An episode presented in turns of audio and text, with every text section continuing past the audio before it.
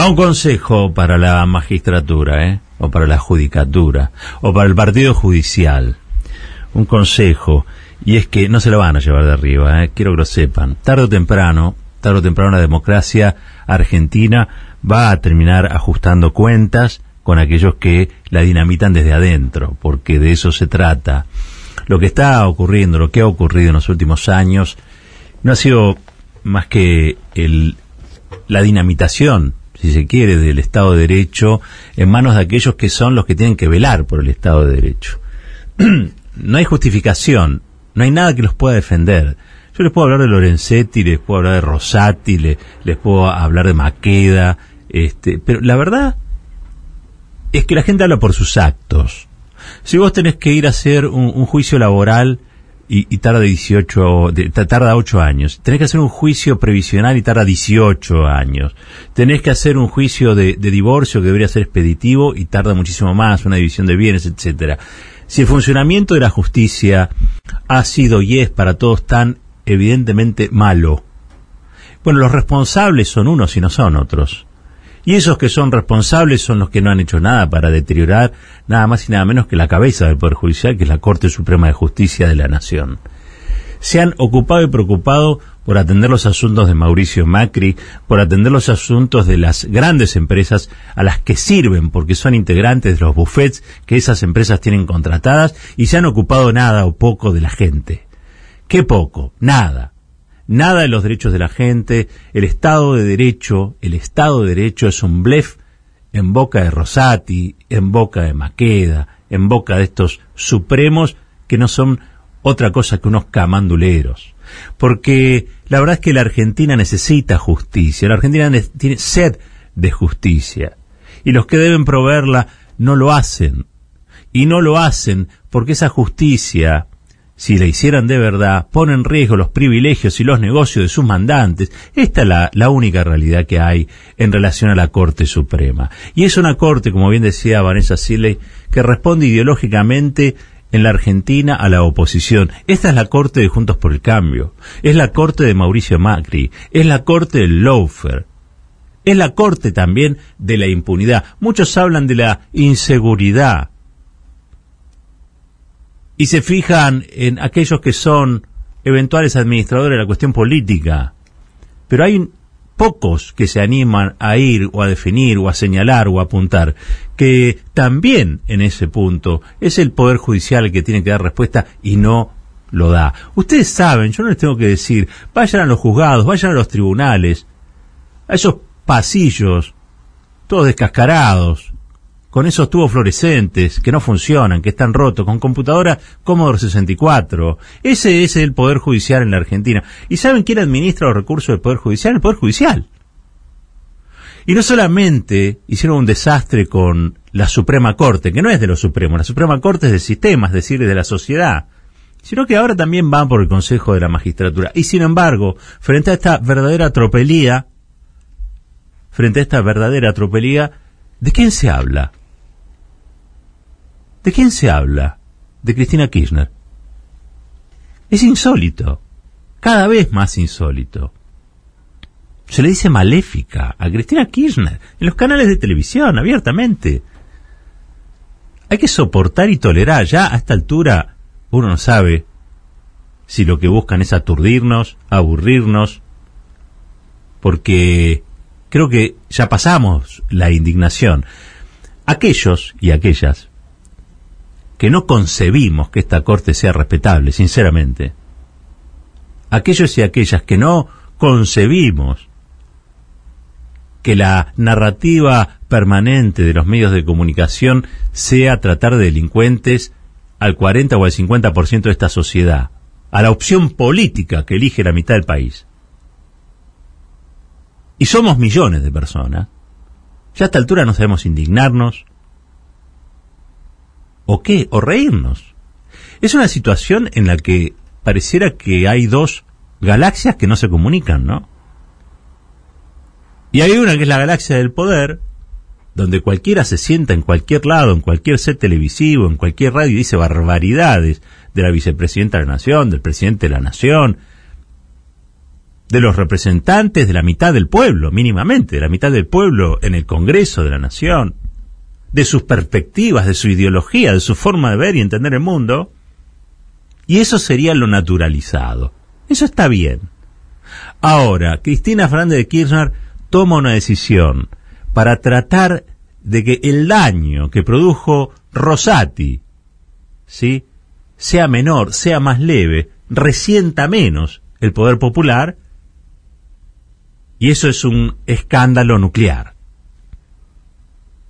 Y le dicen a Cristina, hija de Putin, le dicen a Cristina, la reina está desnuda, la reina de Tolosa, maléfica. ¿En qué cabeza cabe este país? ¿Cuál es el diálogo político? ¿Cuál es eh, la conversación política que tiene hoy la Argentina? Los que son, los que profieren las agresiones, los insultos y los ataques, se pasean por allí declarándose víctimas. ¿De qué? ¿De qué son víctimas ustedes? Ustedes son los victimarios. Ustedes son los que defienden a delincuentes, son los que defienden a evasores, son los que defienden a codiciosos, que se les dice que se le va a cobrar un tributo a la renta inesperada y salen despavoridos, como si estuviésemos, estuviésemos hablando de cuestiones eh, más eh, serias. Estamos hablando de plata. Y estamos hablando de cobrar un impuesto en plata a los que tienen muchísima plata. Y sin embargo, pareciera que están hablando de una religión o de cuestiones vinculadas a, a, lo sagrado. No, señores. La verdad que atravesamos en la Argentina un periodo oscuro, oscurísimo. Y alguien tiene que iluminar este momento. Tiene que aparecer alguna acción o figura o persona que nos permita iluminar este momento. Yo propongo en este debate que tenemos con la sociedad democrática, vamos a decirlo así, la sociedad democrática, con esta corte de cartón, hay que definir un tablero donde esto se resuelva. Y ya que las instituciones están vaciadas, porque eso es lo que han hecho con la Corte, eso es lo que están haciendo con el Consejo de la Magistratura, es lo que han hecho con el Parlamento. El Parlamento hoy está paralizado, está paralizado. No pueden armar ni las comisiones, porque ustedes saben, Luis Juez ya lo dijo, son obstruccionistas. Su única política es impedir que este gobierno gobierne.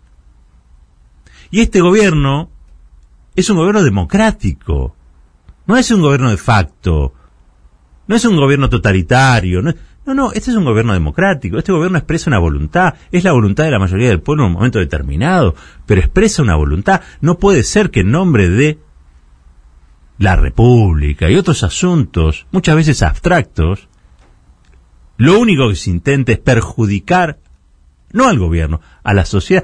La sociedad hoy eh, tiene un gobierno que gobierna sin presupuesto. No hay presupuesto porque, entre otras cosas, la oposición no le permitió tener un presupuesto al gobierno.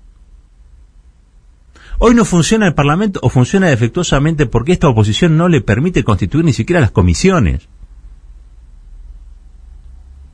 Igual en eso Cristina toma una decisión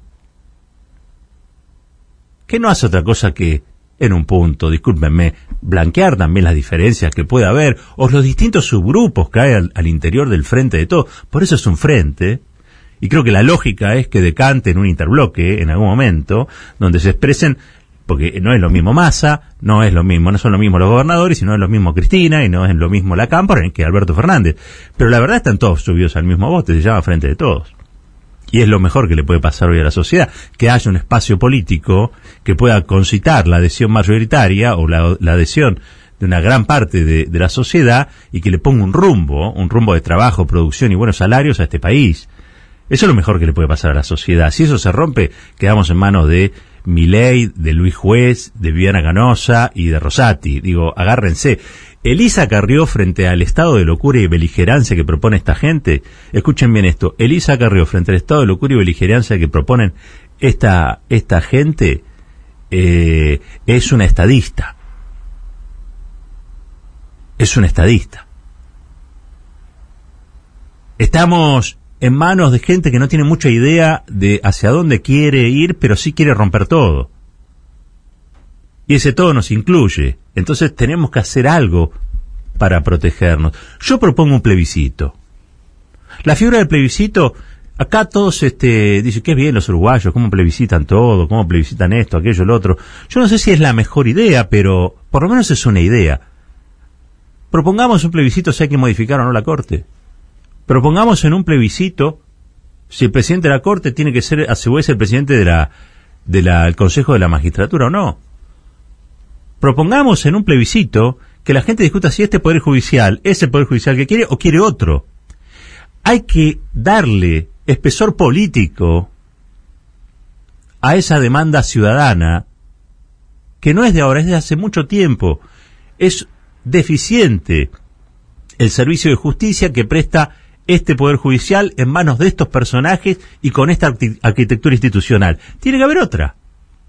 ¿Y cómo se cree uno que se reforma, por ejemplo, la Constitución? Bueno, se generan consensos, se van generando foros, foros de debate, discutamos, conversamos sobre estas cosas. Lo que no podemos seguir es en medio de esta conversación envenenada que propone solamente un sector que es el sector menos democrático de la sociedad. Y lo digo con todas las letras, porque son el espacio político que propició la persecución ideológica de sus adversarios políticos convertidos en enemigos del Estado. Por lo tanto, no vengan a dar consejo de nada, ni vengan a erigirse como símbolos de ningún orden democrático. Ustedes son un peligro para la democracia. Lo mejor que puede suceder es que la democracia los contenga y haga que cada tanto se presenten elecciones.